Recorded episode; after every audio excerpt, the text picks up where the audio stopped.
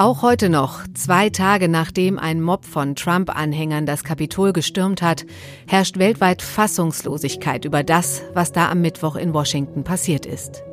Wir wollen im FAZ-Podcast für Deutschland mit dem Politikwissenschaftler und Buchautor Torben Lütjen über die Motivation der Demonstranten sprechen, über die Republikaner und über die Rolle der sozialen Medien. Vor diesem Gespräch gehen wir aber erst nochmal zurück an den Tag und vor allem an den Ort des Geschehens. Mein Kollege Majid Sattar, Washington-Korrespondent der FAZ, war nämlich als einziger deutscher Journalist im Senat, als die Demonstranten in das Kapitol eindrangen. Mit ihm konnte ich gestern Abend sprechen. Heute ist Freitag, der 8. Januar und ich bin Katrin Jakob. Schön, dass Sie dabei sind.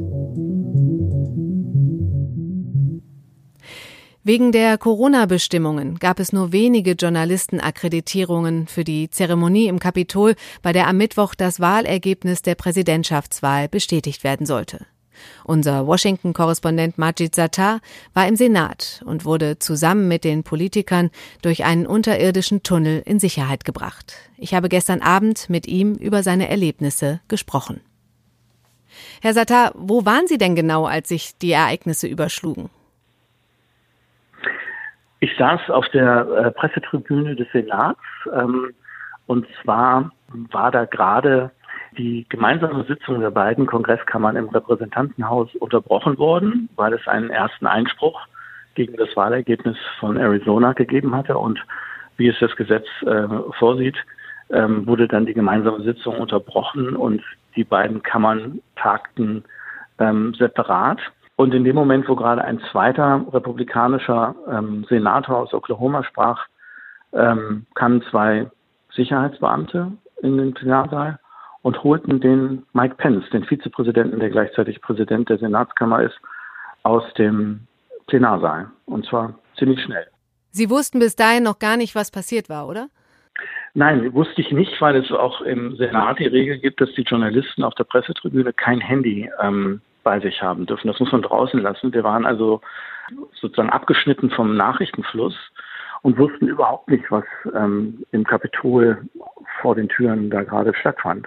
Haben Sie denn Lärm gehört? Gab es irgendwie Krach, Lärm? Haben Sie das mitbekommen oder war das an einer ganz anderen, im ganz anderen Flügel? Doch, doch, später schon, aber ja. es war dann erstmal so, dass der Chuck Grassley, die, ein älterer Senator als äh, President pro tempore, die die ähm, Sitzungsleitung übernehmen wollte. Er kam dann aber gar nicht äh, zu Wort, weil dann ein Sergeant ähm, sich äh, vor den Präsidiumstisch stellte und den Senatoren mitteilte, es gebe einen Notfall. Okay. Und erstmal sagte er weiter nichts. Und es war dann auch nicht so, dass da in dem Moment Panik ausbrach, weil die wenigsten wussten, was, was sich wirklich außerhalb des Plenarsaals ähm, zutrug. Mhm. Und dann war eine Senatorin, eine Demokratin, Amy Klobuchar, die ähm, telefonierte und beendete ihr Gespräch und rief dann in die Runde, Leute, das ist nicht lustig, äh, eine größere Gruppe äh, sei ins Kapitol eingedrungen und es werde geschossen. Und dann veränderte sich sozusagen schlagartig äh, die Stimmung. Okay. Ähm, dann hieß es äh, Türen zu, Mitarbeiter, die noch draußen waren, Mitarbeiter der Senatoren wurden schnell reingeholt. Dann wurden die Türen verriegelt. Es kamen weitere Polizisten und Secret Service Officer in den Plenarsaal mit, mit Sturmgewehren und Schutzkleidung. Und das war dann natürlich eine bedrohliche Lage. Dann wurden die, ähm, die Senatoren im Eck der, der Demokraten versammelt alle und ähm, dann gab es auch offenbar den Plan, die rauszuführen. Und das war der Moment, als wir oben auf der äh, Pressetribüne dann dachten, äh, Moment mal, was ist eigentlich mit uns? Ähm, und und, und ähm, dann, dann blickte ein, ein ähm, Polizist nach oben und rief uns dann aber auch zu, wir treffen uns vor dem Tunnel, kommt zum Tunnel. Das waren dann tatsächlich sehr ähm, dramatische äh, Momente, weil das Durchschnittsalter der ähm, Senatoren gefühlt bei 80 Jahren liegt und ähm, es war dann auch wirklich so, dass sich Polizisten quasi den, den Mitch McConnell, den Mehrheitsführer, unterhakten, um da ein bisschen aufs Tempo zu drücken. Und ähm, haben den quasi getragen die, dann fast. Nein, nee. getragen nicht, nee. aber sie haben so ein bisschen geschoben. Ne? Ähm, naja, also dann, dann sah man alte Männer, die waren dann tatsächlich leichenblass im Gesicht. Das haben sie dann doch noch nicht erlebt. Und ähm, Und irgendwann hieß es dann auch zu den Jüngeren, ähm, los, beeilt euch mal. Und dann fingen wir an zu rennen. Und wie das so ist, wenn man mit, mit Mundschutz rennt, dann merkt man auch irgendwann, dass man keine Luft bekommt. Mhm. Ähm, dann ist dann eine junge Frau in Panik geraten, fing an zu weinen. Aber wir sind dann sozusagen alle in einen, ein, ein Nebengebäude gebracht worden und waren da im Keller in einem großen Ausschusssaal ähm, mhm. untergebracht zunächst mit den Senatoren zusammen. Irgendwann wurden die Journalisten sozusagen freundlich in einen Vorraum gebeten. Und da wurde dann ein Fernseher angemacht. Also auch die Senatoren haben dann erst den Fernseher angemacht und haben in dem Moment erst begriffen, was los ist. Also es mm, verging mm. bestimmt eine halbe Stunde zwischen der Unterbrechung der Sitzung und dem Zeitpunkt, wo wir dann wirklich wus wussten, was, was los ist und erstmal die Bilder von CNN sahen, mhm wie umlagert und mhm. belagert das ähm, Kapitol ist. Ähm, und spätestens als dann die Bilder kamen, die zeigten, dass es ähm, diesem Mob gelungen war, das Repräsentantenhaus tatsächlich zu stürmen, während da Abgeordnete noch drin waren, mhm. da brach dann wirklich Sprachlosigkeit und Entsetzen aus und ja. unter den Senatoren. Und ähm, wenig später wurden dann auch Bilder gezeigt, dass es ähm, den äh, Leuten gelungen war, auch die Senatskammer zu stürmen. Da, wo Sie kurz vorher noch waren, ne? Da, wo wir kurz vorher noch waren, genau. Aber ähm, da waren wir weg. Ähm, also die haben wir nicht mitbekommen. Wir waren ähm, rechtzeitig raus, rausbefördert. Gott, also ich meine, Sie sind ja nicht erst seit gestern dabei. Was ging Ihnen denn durch den Kopf, als Sie, äh, als Sie das mitgemacht haben? Ähm, oh, das ist jetzt ähm, schwierig. Also als Journalist denkt man erstmal, dass ich das irgendwo meiner, meiner Heimatredaktion melden muss. Ich habe dann ein, ähm, ein, ein, eine Textmessage ge äh, geschickt und mhm. ähm, dann wurden wir aber auch alle belehrt, dass es zwar keine Nachrichtensperre gab, aber wir dürften nicht sagen, wo wir hingeführt würden okay. und vor allen Dingen nicht auf Social Media verbreiten, was, wir, was los ist und wo wir sein. Und äh, gab es eine Stelle, wo Sie wirklich Angst hatten, Panik? Hm, nein, man ist dann auch so damit beschäftigt, tausend Dinge zu tun, Informationen zu gewinnen und zum Beispiel der Frau zu helfen, die da den Panikanfall hatte, dass man selber jetzt keine große Zeit hat, darüber nachzudenken, wie man sich selber gerade fühlt. Als diese ähm, Polizisten ähm, mit Sturmgewehren den Plenarsaal stürmten ähm, und die Türen zuknallten, bumperte mein Herz allerdings schon ein bisschen schneller. Ja. Und wie lange mussten Sie dann da ausharren? Wir saßen dann vier Stunden fest ähm, in dem Ausschusssaal bewacht von unterschiedlichen Sicherheitskräften, normaler Polizei, also Parlamentspolizei, FBI-Officer, Secret mhm. Service, schwer bewachte Leute, die den Tunnel auch abgeriegelt haben, dass da keine Leute reinkommen. Und äh, wir sind um, um 6 Uhr trat, ähm, 6 Uhr nachmittags ähm, trat dann die, die ähm, Ausgangssperre in Kraft. Mhm. Und dann gab es auch das Signal aus dem Kapitol an die Senatoren, dass das Kapitol geräumt sei. Das ist bald wieder frei. Der Mitch McConnell hatte dann auch Kontakt zu ähm, Nancy Pelosi aufgenommen und die hatten den festen politischen Willen, ihre unterbrochene Sitzung noch am Abend wieder äh, fortzusetzen, auch als Ausdruck dessen, dass man sich von diesem Mob nicht einschüchtern lässt und dass man seinem Verfassungsauftrag nachkommt, denn da steht nun mal drin, dass am 6. Januar die äh, Bestätigung des Wahlergebnisses zu erfolgen hat, äh, dass man diesem Auftrag nachkommt. Sind Sie denn dann noch da geblieben auch oder? Ja, ich war, ja. wir sind alle wieder zurückgelaufen. Okay.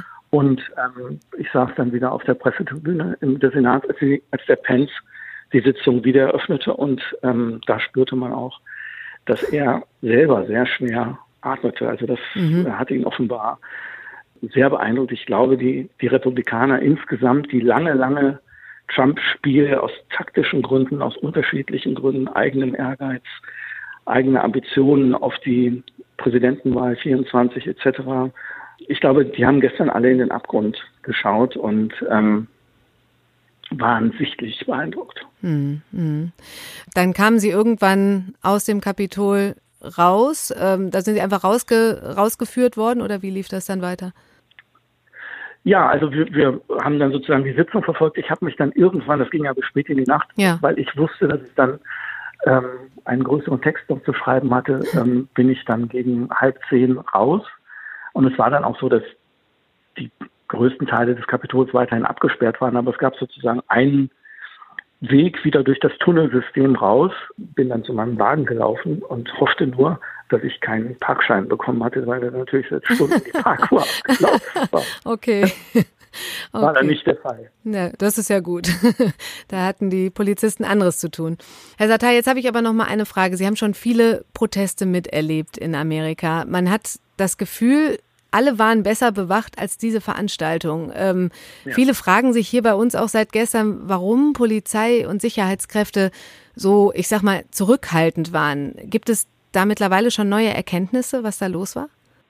Also ich glaube, da kommen mindestens zwei Sachen zusammen. Zum einen, ähm, es gibt ja hier in Amerika, anders als bei uns, wo im Grunde genommen alles zwischen Landes- und Bundespolizei aufgeteilt ist, gibt es hier eine Vielzahl unterschiedlicher Polizeigliederungen, die unterschiedlichen Ministerien, unterschiedlichen staatlichen Gliederungen zugeordnet sind. Hm. Im Kapitol selber hat die Kapitolspolizei, die Capitol Police das Sagen. Auf der National Mall, wo die Demo stattfand, ähm, gibt es einerseits die Park Police, die sozusagen ähm, für die National Parks zuständig sind, und andererseits die Metro Police, die der Bürgermeisterin unterstellt ist, die die Sache ebenso unterschätzt hat, glaube ich, wie mhm. ähm, der Sergeant of Arms, also der oberste Polizist des Kongresses. Also es war eine völlige Fehleinschätzung der Gefahrenlage. Mhm. Ich glaube auch, weil man es immer noch nicht für möglich gehalten hat, und das ist sozusagen der, der Fehler dahinter, dass der Präsident wirklich nicht nur damit spielt, sondern ganz klar, glasklar formuliert, wir laufen jetzt zum Kapitol und, ähm, und ähm, bejubeln die tapferen ähm, Senatoren und Abgeordneten, die den Wahlsieg Bidens ähm, verhindern mhm. wollen und ähm, den anderen begegnen wir nicht mit Schwäche, sondern mit Stärke. Also, dass er das wirklich, dass er quasi einen Marschbefehl erteilt. Ja, das mhm. hätten, glaube, das hat, glaube ich, auch eine Bürgermeisterin Bowser und ein, eine Nancy Pelosi und ein Mitch McConnell nicht für möglich gehalten. Hm, hm, obwohl ja Demonstrationen angekündigt waren, aber das konnte sich wahrscheinlich keiner, keiner vorstellen. Auf den Bildern sah das ja sogar so aus, als würden die Demonstranten relativ entspannt durch die Absperrungen reinmarschieren und am Ende auch wieder raus. Also da gab es ja Winken auf der Treppe. Äh, man würde ja eigentlich denken, dass da spätestens dann jeder niedergeschlagen oder festgenommen wird. Ja, also es, es war ähm, also äh, zu Beginn tatsächlich so, ich, ich war ja auch am Anfang auf der äh, Trump-Kundgebung, wo dann Tausende dicht an dicht gedrängt da bis hin zum Washington Monument standen und ohne Maske die meisten. Und ich habe dann gedacht, ähm, ich muss hier raus, ich habe mhm. keine Lust mehr Covid zu fangen und mhm. bin quasi in dem Moment, als der Trump diesen Satz sagte, so nach dem Motto, ihr, ähm, ihr müsst stark sein ähm, und wir gehen jetzt zum Kapitol, bin ich tatsächlich Richtung Kapitol marschiert Ach. und merkte dann auch, dass da doch ein größerer Teil der Demonstranten, während Trump weiterredete, mitmarschierte. Und ich fragte mich dann, wo, wo gehen die denn eigentlich alle hin? Und ähm, das ist doch dann abgesperrt. Was haben die eigentlich vor? Ich hatte aber natürlich keine Ahnung, was, was da passieren würde. Und als ich dann durch die Absperrung bin, um in, ins Kapitol zu kommen, sah ich auch, wie ein paar Trumpisten mit der üblichen Hutbekleidung und so weiter, ganz freundlich mit, mit Polizisten, die da vor dem Gitter standen, sprachen. Mhm. Da muss man wissen, dass das eben so ist, dass die sich anders als bei den Black Lives Matter Demonstrationen, wo es einen Grundantagonismus gibt, sehen sich viele sozusagen als quasi Verbündete, so, ähm, so nach dem Motto, wir sind doch wir sind doch hier alle Patrioten. Es gibt da eigentlich eine, eine Grundsympathie und, und deshalb waren viele von denen auch äh, nicht, nicht bewaffnet und mhm. haben sich dann, als dann der Sturm losging und sie sozusagen ihrem Auftrag gerecht werden mussten, ähm, das Kapitol zu schützen, einem mit bloßen Händen gewehrt. Ja, das war ja, das waren ja Bilder gestern, die einer sicherheitspolitischen Blamage für Amerika gleichkamen. Ne? Ja, Gott, was für ein aufregender Tag für Sie auch. Und ich danke Ihnen ganz herzlich, dass Sie die Zeit gefunden haben, hier äh, mit uns zu sprechen und wünsche Ihnen gute Erholung von den Ereignissen. Vielen Dank. Torben Lütjen ist Politikwissenschaftler an der Uni Kiel, hat mehrere Jahre in Amerika gelebt und gelehrt und ist Autor des Buches Amerika im Kalten Bürgerkrieg, wie ein Land seine Mitte verliert. Und jetzt ist er bei mir in der Leitung. Herr Lütjen, worum ging es den Anhängern von Trump bei dem Sturm auf das Kapitol? Ich glaube, die, die dort hingezogen sind, hatten schon so ein bisschen das Bewusstsein, das sei jetzt auch das letzte Gefecht. Es gab ja unter Trump-Anhängern eigentlich äh, eine sehr lange Zeit nach der Wahl noch eine völlig übersteigerte Erwartung, alles werde gut und der Wahlbetrug werde aufgedeckt, Trump bleibe Präsident. Hm. Das hat schon sehr starke Risse bekommen, vielleicht so vor zwei, drei Wochen. Und äh, insofern, glaube ich, ging man jetzt dorthin, um nochmal vor allem die eigenen Abgeordneten unter Druck zu setzen, Mike Pence auch unter Druck zu setzen. Ähm, das, glaube ich, war die ursprüngliche Motivation dieser Kundgebung. Was denn vom Kapitol selber passiert ist, ich meine, wir wissen ja, dass äh, spontane Massenansammlungen eigentlich und Flashmobs irgendwie auch ihre eigene Logik folgen, teilweise auch irrational sind, eigene Dynamiken haben. Und ich glaube, von da an äh, ist das passiert, was dann eben vielleicht auch seit vier Jahren sich irgendwie angedeutet hat, dass es aus Kontrolle geraten ist. Und diese Stimmung selber war dann so eine Art von, würde ich sagen, symbolischer Inbesitznahme ähm, der Macht wieder durch das Volk. Also eine klassische, eigentlich populistische Inszenierung, könnte man sagen. Mhm. Gestern wurde ja mit großen Wörtern um sich geschmissen. Staatsstreich, Putschversuch, Terrorismus. Unser Herausgeber Jürgen Kaube hat das kritisch kommentiert. Den Link zu dem Artikel, den hänge ich auch mal in die Show Notes. Aber wie sehen Sie das denn, Herr Lütjen? Also eines, was ich, also jetzt sind wir alle sehr entsetzt eigentlich für das, was dort gestern eben dann passiert ist. Das ist ja auch ganz verständlich und die Bilder waren auch ganz schrecklich.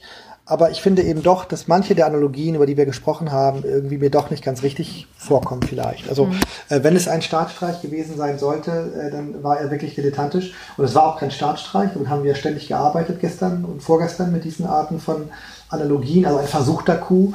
Äh, zum Staatsstreich würde ja gehören, dass man zuerst irgendwie die Regierung absetzt, das Militär dann die Macht übernimmt und äh, die Oppositionelle äh, verhaften lässt, ja. äh, die Medien besetzt. Sondern ich finde eigentlich, dass diese Revolte, die da vor zwei Tagen stattgefunden hat, eigentlich ein, ein Ausdruck maximaler Machtlosigkeit gewesen ist. Es eben auch nicht zeigt, dass es jetzt eine faschistische Bewegung ist, sondern in der Tat halt irgendwie, würde ich sagen, ein, ein, ein, ein Mob, der keinem Augenblick, glaube ich, als er dieses Parlamentsgebäude eingedrungen ist, gewusst hat, was er anfangen soll damit jetzt eigentlich, sondern sich dann irgendwie da äh, posierend äh, hat äh, ablichten lassen irgendwie auf dem, auf dem Schreibtisch oder auf dem Schreibtischstuhl von Nancy Pelosi. Insofern eigentlich, wenn man sich überlegt, welche schlimmsten Szenarien wir seit vier Jahren durchge, äh, durchgegangen sind und mhm. wie sehr wir Angst gehabt haben, es könnte schiefgehen, fand ich eigentlich, dass das, was dort passiert ist vor zwei Tagen, eigentlich auch gezeigt hat, dass trotz all der Empörung, all der Entrüstung, äh, paradoxerweise dieses Gefühl von Machtlosigkeit, das diese Leute haben, sehr, sehr berechtigt ist, weil ihnen eigentlich alles fehlt, um die Art von Umsturz äh, der bestehenden Ordnung eben durchzuführen, die man braucht. Äh, und ich glaube, insofern war das vielleicht gar nicht so ein rabenschwarzer Tag für die amerikanische Demokratie, äh, der da vor zwei Tagen stattgefunden hat, sondern in gewisser Weise hat er nochmal gezeigt vielleicht, dass, dass diese Gefahr vielleicht doch nicht ganz so groß war. Mhm.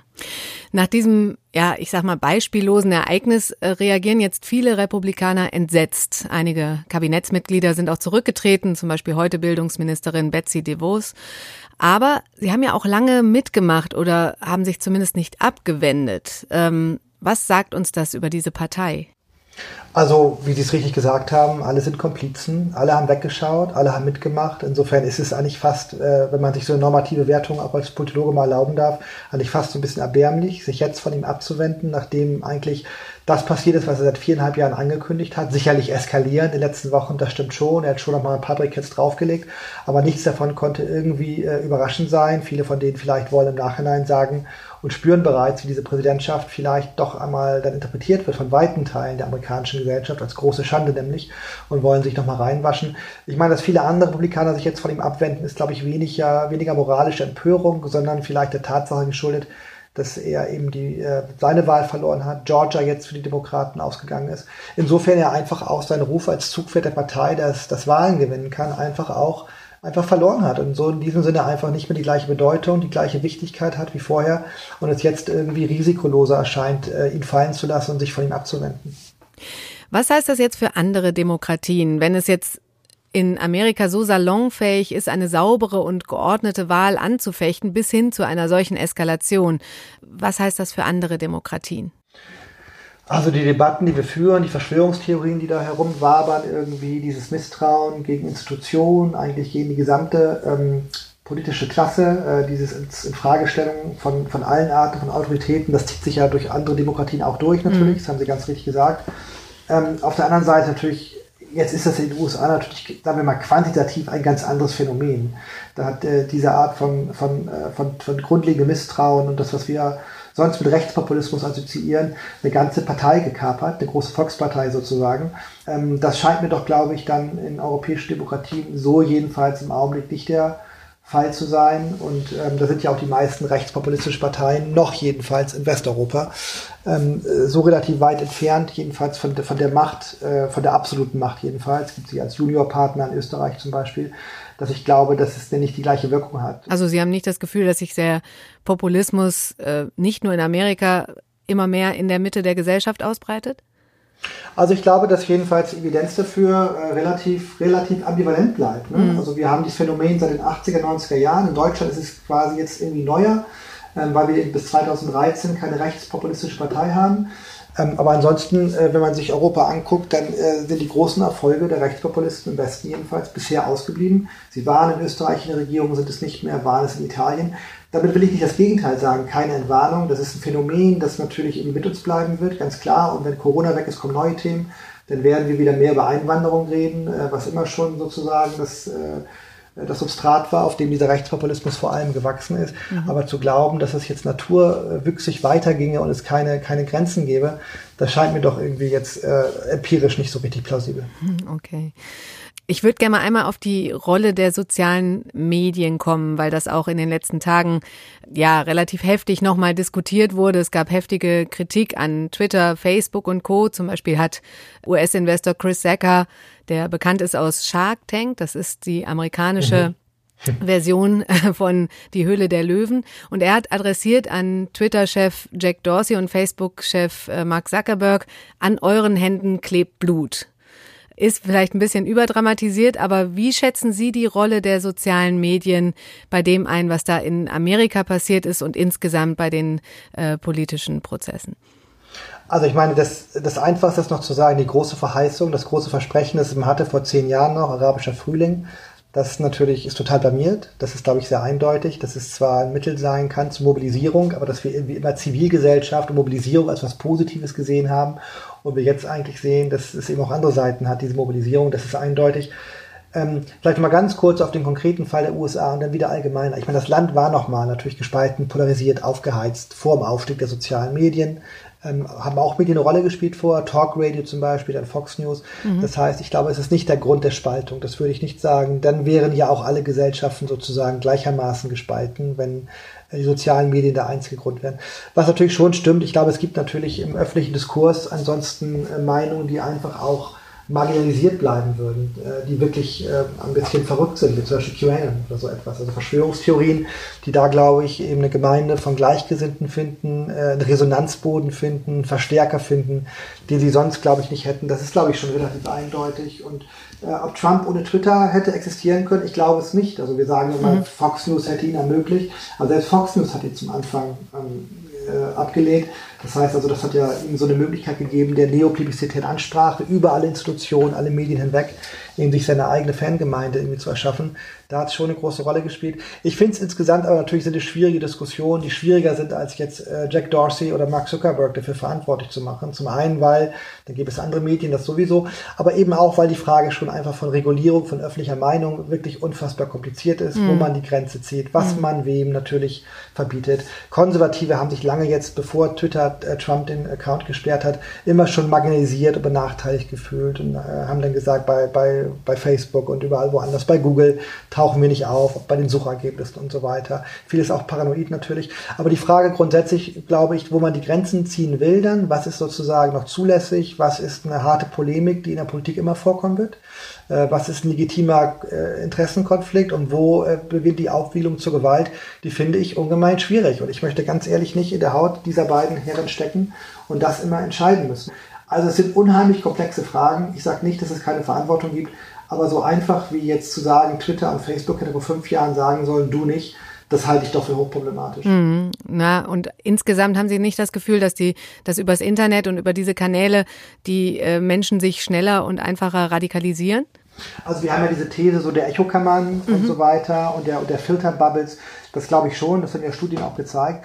Ich würde sagen, wir leben halt irgendwie, aber wie wir, also, also erst einmal, diesen technologischen äh, Fortschritt kann man sowieso nicht rückgängig machen. Ja? Man kann Leute auch nicht dazu zwingen, jetzt irgendwie ihre Algorithmen aufzubrechen oder irgendwie nur mit Leuten zu reden, die nicht gleichgesinnte sind. Dahinter steckt ja natürlich ein menschlicher Zug, den es immer gegeben hat, aber der eben durchs Internet ins Riesenhafte gewachsen ist. Das nächste noch, aber was glaube ich noch irgendwie zeigt, dass wir in der schlechtesten aller Welten gerade leben. Hm.